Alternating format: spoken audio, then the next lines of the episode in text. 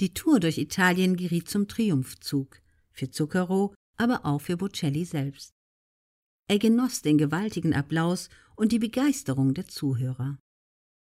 Er sah den Erfolg als Belohnung für seine Ausdauer und dafür, dass er trotz aller Zweifel niemals ganz seinen Optimismus verloren hatte.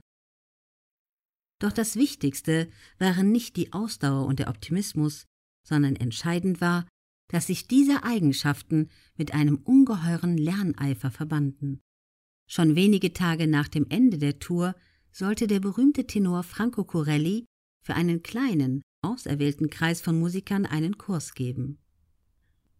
Andere Sänger hätten nach der großartigen Tour und den Begeisterungsstürmen der Fans vielleicht gedacht, nun seien sie fertig und brauchten nicht mehr lernen. Doch Bocelli war auf nichts mehr erpicht, als sich weiter zu verbessern. Obwohl Bocelli nach seinen Auftritten mit Zucchero und einem Sieg bei dem wichtigen Sanremo Festival rasch berühmt wurde und überall in Italien und schließlich auch in den anderen europäischen Ländern und den USA die Massen begeisterte, gab er sich damit nicht zufrieden.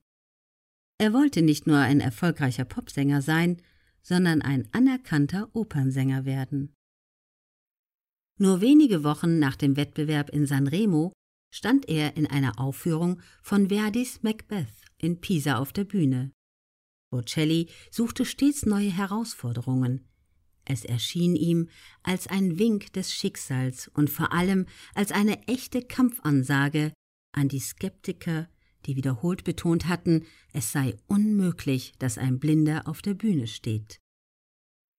Das berühmte Wort von Goethe In der Idee leben heißt, das Unmögliche behandeln, als wenn es möglich wäre, war auch Bocellis Motto, wie er schreibt.